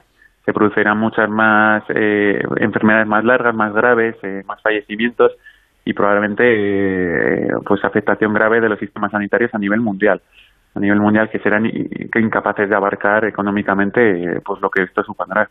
Bueno, y por terminar con otro aspecto importante, creo creo que es interesante destacar, señalar que esta especie de amor que parece que sentimos eh, hacia los antibióticos puede hacer que, además de resultar ineficaces, esto, esto derive en que cuando realmente, cuando realmente necesitemos un antibiótico, porque está en juego nuestra salud, porque hay una infección, no nos sirvan como herramienta terapéutica. Y eso podría ser tremendo, podría acabar en, un drama, ¿no? en, que nos muriéramos directamente. porque, por cierto, ¿la industria farmacéutica saca regularmente nuevos antibióticos? No, no. De hecho, desde hace, eh, desde hace ya unos cuantos años eh, que, no se, que no se descubren nuevos antibióticos en laboratorio. Eh, de hecho, los últimos antibióticos que se descubrieron como tal en el laboratorio altamente efectivos fueron en 1900, 1987, que estamos hablando de hace más de 30 años. Entonces, eso se llama descubrir, lo que se llama descubrimiento de antibióticos nulos. Entonces, desde hace ya muchos años que no surgen nuevos antibióticos en el laboratorio. Por eso es tan importante el invertir esta, esta tendencia, porque de aquí a unos años, si no, como, siga, como sigamos así, no va a haber tratamiento disponible para estas superbacterias y, y se va a convertir en un problema muy serio. Como tú bien dices, si tenemos una infección bacteriana y no hay fármaco capaz de tratar esa infección, no hay antibiótico capaz de tratarla, pues es probable que, la infección acabe de manera dramática. Pues a tenerlo en cuenta, ¿eh? y el dato que yo decía al comienzo, ya mueren en el mundo 700.000 personas al año por esta resistencia antimicrobiana. Pero es que eh, la OMS advierte de que para 2050 que repito, tampoco está tan lejos esa fecha, morirán 10 millones de personas al año situándose el índice de, de, muertos por encima de los que provoca el cáncer. Es como para tomárselo en serio. Y, y aquellos que les da por tomarse la pastillita, sí, porque, porque ellos piensan que es lo, adecuado. Miren ustedes, había un, un, médico en mi pueblo, de aquellos médicos de pueblo de hace muchos años, que decía, eh, si tienes un catarro, o una gripe así normalita, si vas al médico dura siete días y si no vas al médico dura una semana. O sea, que es como para reflexionar, ¿no? El médico tampoco, el médico tampoco puede hacer mucho ante eso, porque, bueno, pues, pues un catar, pues pasa tres días o cinco o siete, y ya está. Y no hay que hacer y ninguna cosa más ni, ni darles muchas más, más vueltas. Bueno, pues doctor, ha sido un placer charlar con usted, doctor Rodrigo Santos eh, Santa Marta. Eh, por darnos toda esta información y, ponernos eh, alerta, ¿verdad? De que ojito con los antibióticos, que esto tiene límite y los estamos agotando. Gracias y muy buenas noches. Muchas gracias a ti, Paco. Hasta luego.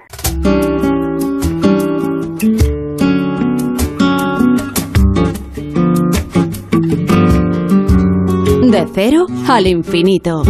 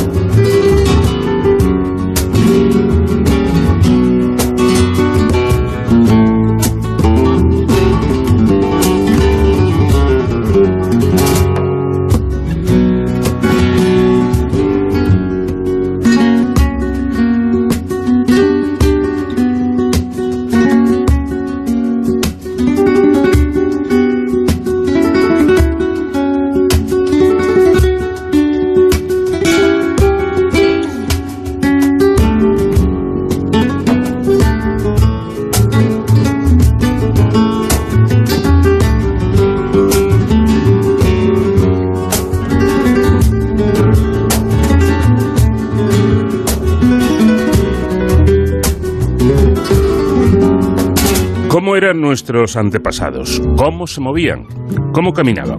Bueno, los fósiles de la columna lumbar hallados en el yacimiento sudafricano de, Malapa resuelven un debate de décadas al demostrar que los primeros homínidos usaban las extremidades superiores para trepar como simios y las inferiores para caminar como humanos. Daniel García Martínez de la, de la Universidad de Antropología de, de la Universidad Complutense de Madrid y miembro afiliado del Centro Nacional de Investigación sobre la Evolución Humana, forma parte del equipo internacional de científicos que acaba de publicar en la revista eLife el descubrimiento de vértebras fósiles de dos millones de años de antigüedad de una especie extinta, el Australopithecus sediva. Daniel, ¿qué tal? Muy buenas noches.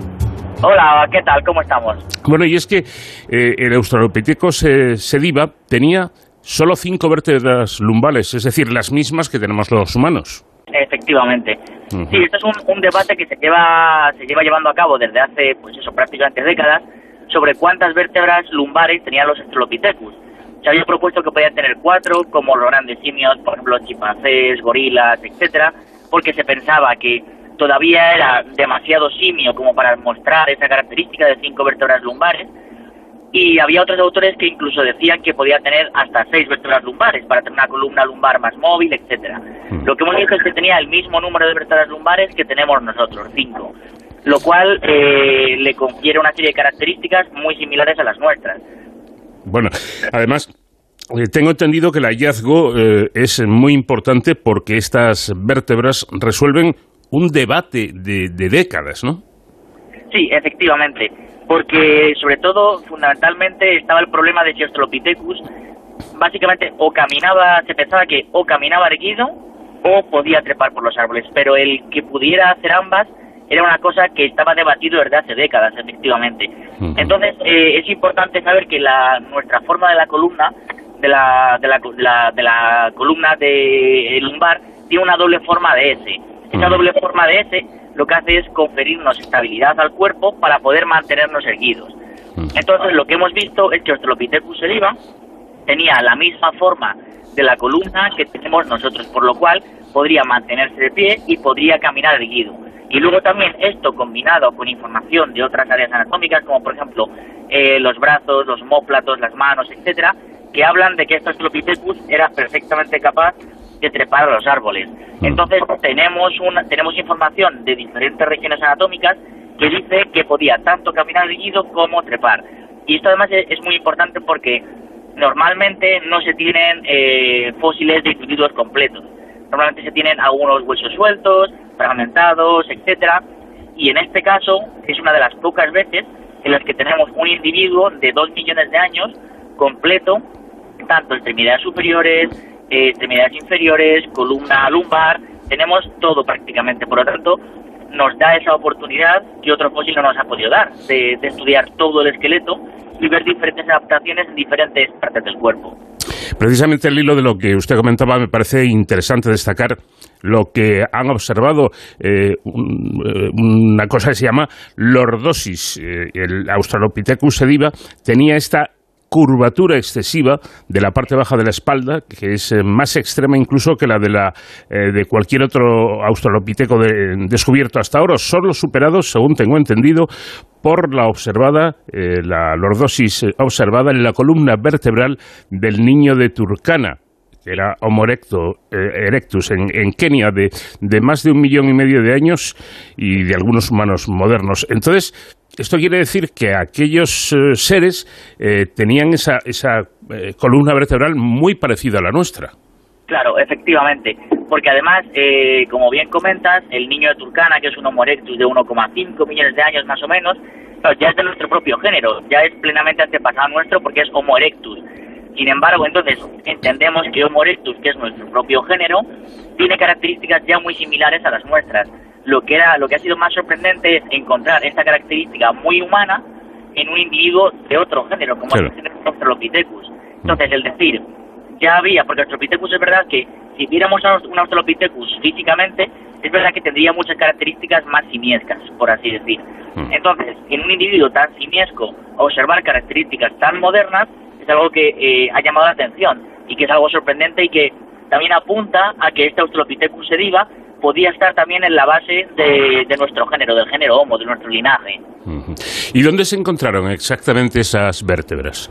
Pues mira, en el, yacimiento de Malapa está en la, zona que se conoce como la cuna de la humanidad, en Sudáfrica. Es una zona muy rica en yacimientos fósiles, de Australopithecus, de Homo naledi, por ejemplo, también una especie descubierta hace poco, de diferentes, diferentes yacimientos donde se han encontrado gran cantidad de homínidos, de ahí el, tema de la cuna de la humanidad. Entonces, el yacimiento de Malapa está aquí dentro, y además un hallazgo curioso porque en 2008 fue cuando inicialmente se descubrió el yacimiento de Malapa y se descubrieron algunos fósiles de Australopithecus sediva, incluyendo algunas vértebras. Pero estas vértebras estaban incompletas y faltaba bastante parte de la columna lumbar. ¿Qué ocurrió? Que justo a escasos metros del yacimiento, dos, tres metros del yacimiento, haciendo un camino para, bueno, temas de obras, de minería, etcétera, al abrir ese camino, se al lado del yacimiento se encontraron más vértebras de este individuo. Y además se sabe que es el mismo individuo porque encajan perfectamente. Esto fue en 2015, entonces hubo siete años donde tuvimos un vacío, por así decir, y en 2015 se completó por fin eh, la columna lumbar de, este individuo. Y pudimos, y pudimos completarla y hacer esto. Por eso el estudio es un estudio que se lleva eh, llevando a cabo desde hace, pues eso, prácticamente seis o ocho años. Bueno, de esta forma se ha conseguido em, una de las columnas lumbares más completas del registro fósil. Scott Williams, que es el autor principal del estudio, explica, volviendo a lo de la región lumbar, que esta región es fundamental para comprender la naturaleza de bipedalismo en nuestros primeros antepasados y para comprender que también adaptados estaban para caminar sobre dos piernas, ¿no?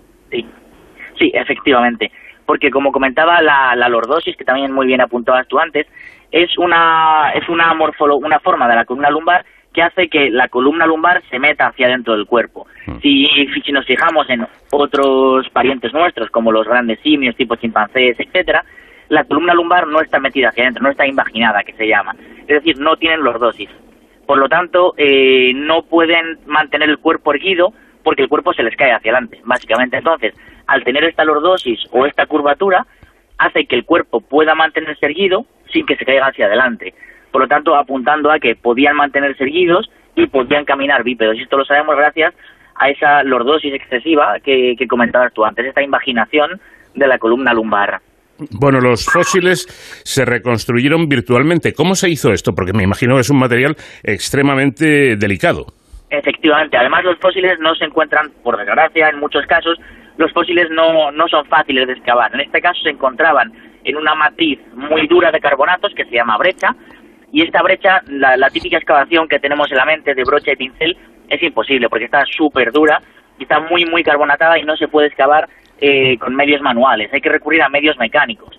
Entonces, medios mecánicos, pues tipo eh, incisor eléctrico, martillo eléctrico, etcétera, eh, pueden dañar los fósiles que sabemos que efectivamente son delicados, son únicos, son muy frágiles y hay que y hay que y hay que excavarlos de otra manera. Entonces, lo que hemos llevado a cabo es lo que llamamos una excavación virtual de los fósiles, en los que hacemos una, una tomografía como cuando nos hacen un, un TAC en el hospital, hacemos una tomografía de los fósiles que nos permite obtener una imagen virtual de los mismos donde tenemos tanto la parte externa como la parte interna y virtualmente eliminamos todo el sedimento y nos quedamos con la parte del hueso. También es un proceso muy tedioso porque hay que ir, eh, el TAC se compone de diferentes capas, de diferentes capas, tanto de externas como internas, hay que ir capa por capa seleccionando lo que es hueso y lo que no es hueso para poder finalmente hacer una reconstrucción virtual de esas vértebras que puedan ser medidas, porque como ya te digo, estaban metidas en este sedimento carbonatado, en esta brecha, y eran imposibles de excavar por, por medios manuales. Así que recurrimos a medios virtuales que por suerte hoy están muy implementados en la antropología. Bueno, pues un trabajo delicado, como pueden comprobar ustedes. Tengo entendido que también contaban con la dentición de uno de los restos encontrados, concretamente del esqueleto femenino MH2, apodado por ustedes, por los investigadores, como ISA. Supongo que la información que les ofrecían estos dientes también sería muy importante. Claro, efectivamente, porque la información de los dientes, bueno, los dientes son, son importantes por diferentes aspectos. Lo primero, si como tienen la capa de esmalte eh, tan pronunciada, normalmente hace que se preserven muy bien en el registro fósil, mejor que los huesos. Luego también los dientes, como sabemos, tenemos dientes de leche, dientes, eh, dientes adultos, y nos permite saber entonces el estado de desarrollo del individuo, si tenía dientes de leche, si no tenía dientes de leche, que son muy fáciles de identificar. Entonces pudimos concluir que la dentición de este individuo era de un individuo adulto, lo primero, y luego también los dientes tienen otros aspectos eh, paleobiológicos relevantes, como por ejemplo la información sobre la dieta, mm. el grosor del esmalte o incluso el cálculo dental, es decir, el sarro que se queda en los dientes, también fosiliza entonces nos permiten saber el tipo de dieta, si era muy abrasiva, si era poco abrasiva, incluso en algunos casos llegar a concretar las especies de plantas de las que, de las que se alimentaba. Entonces podemos concluir a través de los dientes que era un individuo bastante eh, vegetariano, vamos a llamar frugívoro se alimentaba de frutos, raíces, eh, hojas, etcétera. Bueno, para que mm, eh, entendamos, podamos entender la importancia de esta investigación y este descubrimiento, Lee Berger, que es coautor del estudio y líder del proyecto Malapa, ha dicho que si bien ese esqueleto MH2 o, ISA ya era uno de los esqueletos más completos de un homínido antiguo jamás descubierto, ahora estas vértebras de las que estamos hablando completan la parte inferior de la espalda y hacen que su región lumbar sea una competidora no solo por el homínido más completo, sino también posiblemente el mejor preservado. Esta combinación de integridad y preservación, dice Berger, dio al equipo una mirada sin precedentes a la anatomía de la espalda baja de la especie. Importante descubrimiento, por lo tanto. Sí, efectivamente. Sí, porque como, como te comentaba también, normalmente lo que nos encontramos son huesos muy fragmentados, huesos aislados, y hay otros hay otros Astropithecus de, de una cronología, de una edad similar, pero donde tenemos vértebras sueltas, vértebras fragmentadas, y en este caso ya no solo las vértebras, sino el esqueleto completo, podemos tener información de todo el esqueleto completo del individuo y poder llegar a, una definición que no hemos podido hasta ahora en ningún individuo que hemos estudiado, porque siempre tenemos huesos aislados y que además es muy difícil conectar, porque, porque es importante ver la evolución del individuo como un conjunto, no solo una vértebra lumbar o un húmero o un cráneo, sino ver todo en conjunto, cráneo, mandíbula, húmero, fémur, lumbares, todo. Y este y este Astropithecus nos da esa posibilidad. Bueno, además eh, hay otro dato y es que eh, tienen el tórax bastante, el tórax inferior bastante extenso, estrecho y esto señalaría que también usaban el medio arbóreo para la locomoción, lo que decíamos antes, trepando como un sibio y, caminando como, como un humano. Sí, efectivamente, efectivamente, porque como comentábamos, la, la información, claro, las vértebras lumbares nos dan información eh, pues sobre el tema de la columna, de la curvatura lumbar, de la, la, posibilidad de mantenerse erguido, etcétera, pero eh, hay que recurrir a otras regiones anatómicas para poder observar otros aspectos. Entonces, efectivamente, su caja torácica era una caja torácica muy similar a la de los chimpancés, que es estrecha en la parte superior, y los homóplatos, las escápulas, están dispuestos de una manera muy lateral, por lo tanto, eh, la capacidad de mover los brazos era mucho más, mucho más alta. Y esto también, esta alta capacidad para mover los brazos, para desplazarse por el medio arbóreo, también lo observamos en las manos. Tienen las manos muy adaptadas a poder agarrarse a las ramas y poder trepar, como observamos nuevamente en los simios actuales. Entonces, esta configuración de diferentes partes anatómicas nos permite concluir efectivamente que la parte del, torso superior nos dice que trepaba como un simio, pero la parte inferior nos dice que caminaba como un humano. Interesante, sin duda. Ya para terminar, eh, es verdad que Berger en 2008 descubrió estos primeros restos de, los, de lo que sería esta nueva especie, yendo con su hijo Matthew de, de nueve años de edad, o sea, paseando o cómo fue aquello. Sí, sí, no, efectivamente, porque Lee Berger vive allí en, vive allí en Sudáfrica y entonces, pues, aparte de ser un investigador espectacular, es un gran naturalista y tiene, tiene pasión por la naturaleza. Entonces, en uno de los paseos con, con su hijo de nueve años que, que hacía por la zona de la Cuna de la Humanidad, pues fue cuando su hijo precisamente fue el que encontró los primeros restos, que fueron una clavícula y algún otro hueso, y le dijo a su padre, oye, mira, que me he encontrado esto aquí. Y el padre dijo, oye, esto, esto me parece interesante. Fueron a donde el hijo le había dicho, em, hicieron una, una prospección y posteriormente una excavación, y fue como se descubrió el yacimiento de Malapa, que, donde está MH1 y MH2, que son dos individuos de Tropithecus sediva, uno, uno subadulto y otro adulto, que es una de las mejores representaciones de Australopithecus que tenemos en el, en el registro fósil. Y sí, pues gracias, gracias a, este, a este chaval de nueve años. bueno, pues detalle que no deja de ser eh, curioso para, para comentar. Pues Daniel García Martínez, de la Unidad de Antropología de la Universidad Complutense de Madrid y miembro afiliado del Centro Nacional de Investigación sobre la Evolución Humana, muchísimas gracias por habernos atendido y, enhorabuena por ese descubrimiento. ¿eh? A vosotros, muchísimas gracias.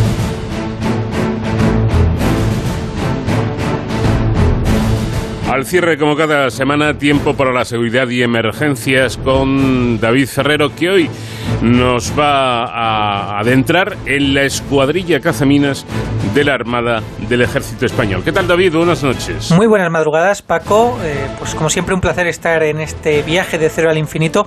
Hoy un viaje que nos lleva, además, eh, a la mar, ese lugar tan apacible que tanto nos gusta, pero que tampoco está exento de ciertos riesgos y amenazas. Eso sí, para proteger de ellos siempre contamos con nuestras Fuerzas Armadas. En este caso, cuando hablamos de, del mar, eh, nos referimos a, nuestra Armada, la Armada Española, que como los oyentes saben, porque ya hemos hablado en varias ocasiones en esta sección de Héroes sin capa, eh, cuenta con diversos medios, diversas unidades para hacer frente a estas amenazas que, podemos encontrarnos en, la mar. ¿no?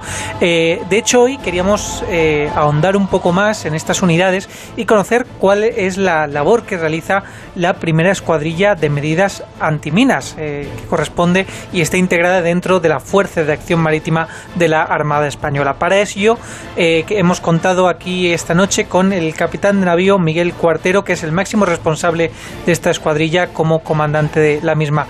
Eh, capitán de navío, muy buenas noches y bienvenido. Sí, muy buenas noches. Mira, la, verdad es que soy, soy responsable de esa escuadrilla y de otro grupo de personas que son los buceadores de guerra de minas, que son una herramienta eh, imprescindible, que cada vez que salen los barcos a la mar se embarcan en ellos y contribuyen a completar la capacidad de esos barcos, ¿vale? tengo dos grupos de fuerzas, una son los barcos y otra son los buceadores. Luego, si quieres, te voy contando cómo se compaginan ambas capacidades para luchar contra las minas. Me parece fenomenal porque veo que son complementarias. Pero en, primer lugar, me gustaría que nos contase eh, en qué consiste exactamente esa labor que realiza esta escuadrilla y este grupo de buceadores.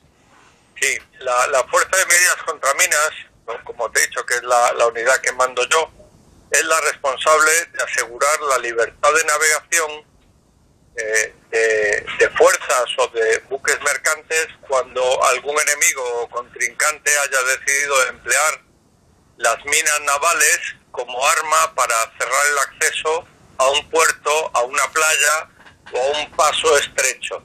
Es decir, si, un contrincante pusiera una mina en el fondo, pues nosotros seríamos los responsables de eliminar esa amenaza para que cualquier buque importante que vaya después, ya sea con mucha tripulación, pues ya sea con una carga valiosa, pues pueda ser afectado por la explosión de esa mina.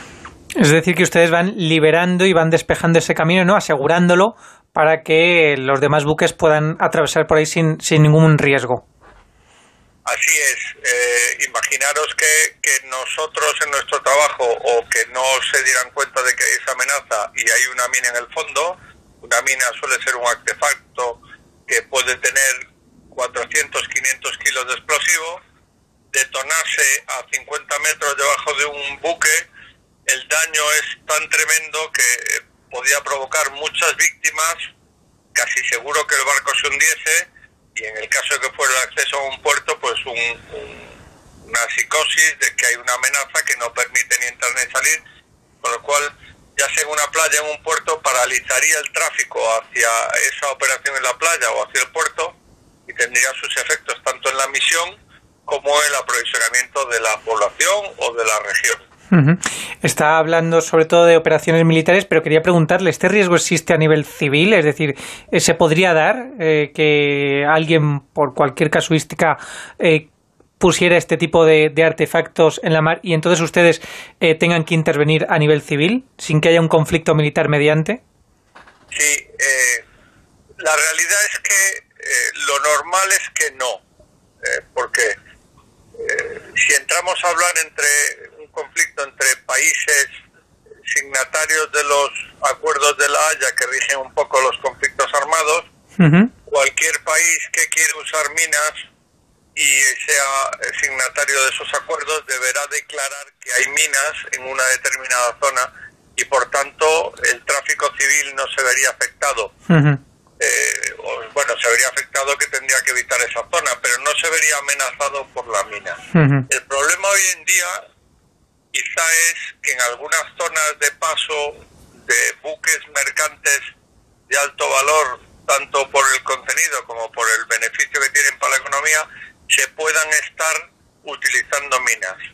Les pongo el caso del paso del estrecho de Bab el Mandeb a las puertas del Mar Rojo, en el sur del Mar Rojo, donde el conflicto de Yemen está provocando que determinados grupos terroristas, que por tanto no son signatarios de ningún acuerdo internacional, pues estén utilizando minas de manera indiscriminada sin ser anunciada y podría ocurrir que en algún caso pudiera algún buque mercante verse afectado por esta amenaza. Ahí, llegado el caso, podríamos tener, podríamos tener que ir si fuera una amenaza real concreta. Por ahora es esporádica y, no supone un riesgo real. ¿Cómo, ¿Cómo realizan esa detección de esas minas y, por supuesto, su desactivación? Porque me imagino que no debe ser nada fácil. Bueno, como, como todo en la vida, eh, lo fácil lo hace el, el, adiestramiento, la preparación, los equipos que tenemos para ello.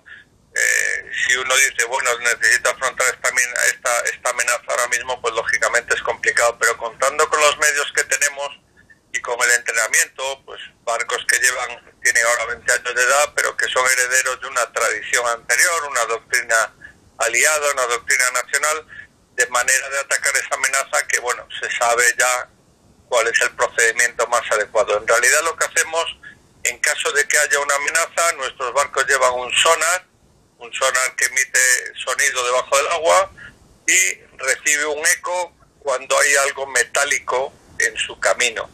¿De acuerdo? Recibe ecos de más cosas, pero principalmente las cosas metálicas dan un eco muy significativo. Entonces los barcos van transmitiendo el sonido de manera sistemática, haciendo unos barridos muy bien trazados para que se barra una zona y si hay algo que parece una mina, se investiga con un robot submarino que lo ve claramente ese artefacto y se puede ver físicamente si es una mina o no. En ese caso, pues ya o bien con el propio robot submarino que es capaz de dejar una carga de, de contaminado, una carga que es capaz de, de anular esa mina, o bien con los buceadores podríamos anularla. Ese es más o menos el trabajo para contrarrestar una mina. ¿En qué operaciones han, han participado con la escuadrilla? Pues eh, nosotros, en los 20 años que lleva esta escuadrilla, participamos regularmente en una de las fuerzas permanentes de guerra de minas de la OTAN. ¿Qué significa? Somos uno de los aliados que tiene capacidades de guerra de minas significativas. En la OTAN hay dos fuerzas, una, una es la número uno, otra es la número dos, no tienen separación geográfica, pero la realidad es que la uno opera en el norte de Europa, Del Norte, Báltico, Atlántico y la otra opera en el Mediterráneo, la número dos. Normalmente nosotros aportamos todos los años dos unidades que van relevando por turnos en la fuerza que opera regularmente en el Mediterráneo. La fuerza está lista para operar en caso de un conflicto que amenace los intereses de la, de la alianza para abrir el paso de alguna zona. Ahí es donde participamos y luego a raíz de esa participación, pues tenemos alguna participación colateral en operaciones de vigilancia marítima en la zona del Mediterráneo, como puede ser la operación Active Endeavour, que se desplegó hace tiempo. Esa es más o menos nuestra operación. Que no es poco, que no es poco y que es muy importante esa labor que, que realizan.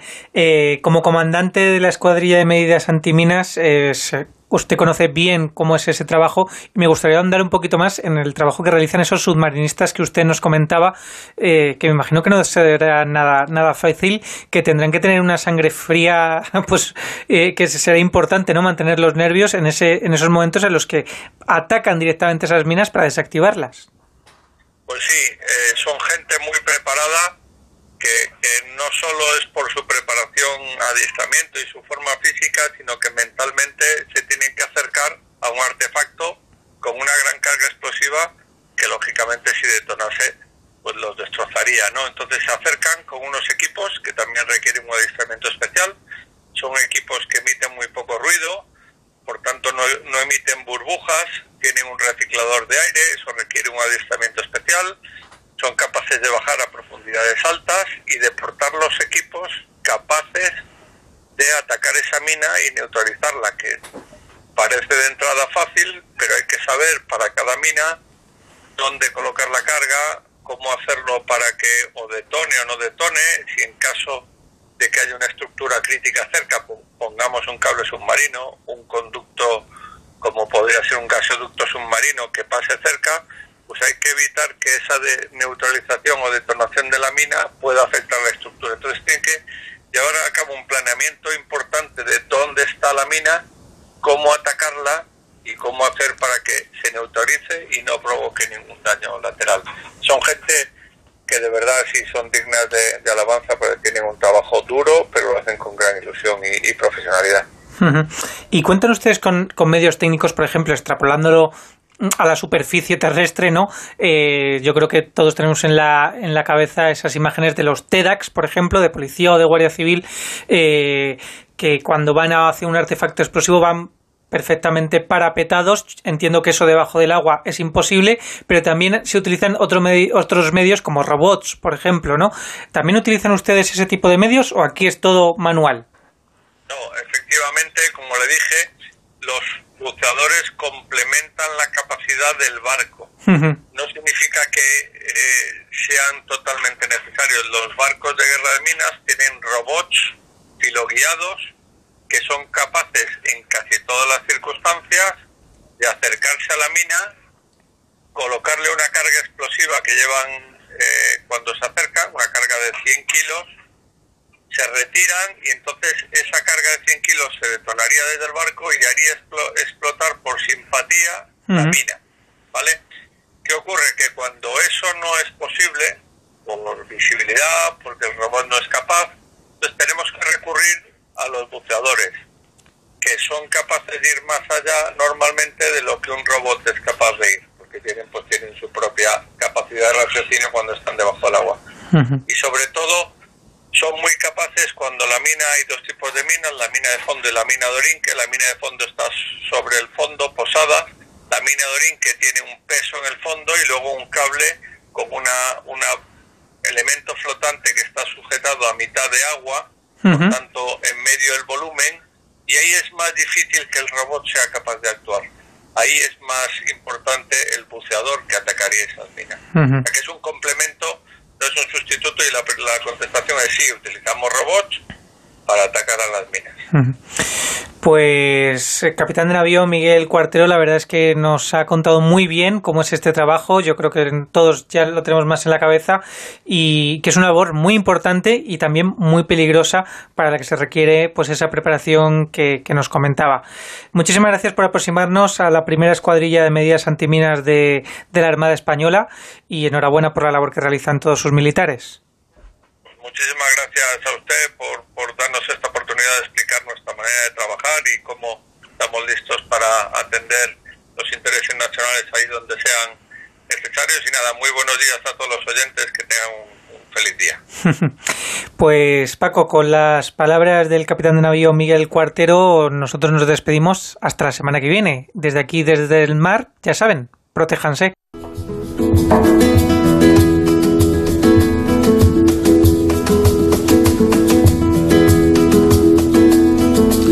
Espero sinceramente que hayan disfrutado de estas dos horas de radio, de cero al infinito, pero nuestro tiempo acabó. La próxima semana volvemos. Que tengan unos siete días estupendos, los que nos vienen por delante, puente incluido. Estuvo a los mandos técnicos el comandante Nacho García. Les habló Paco de León. Adiós.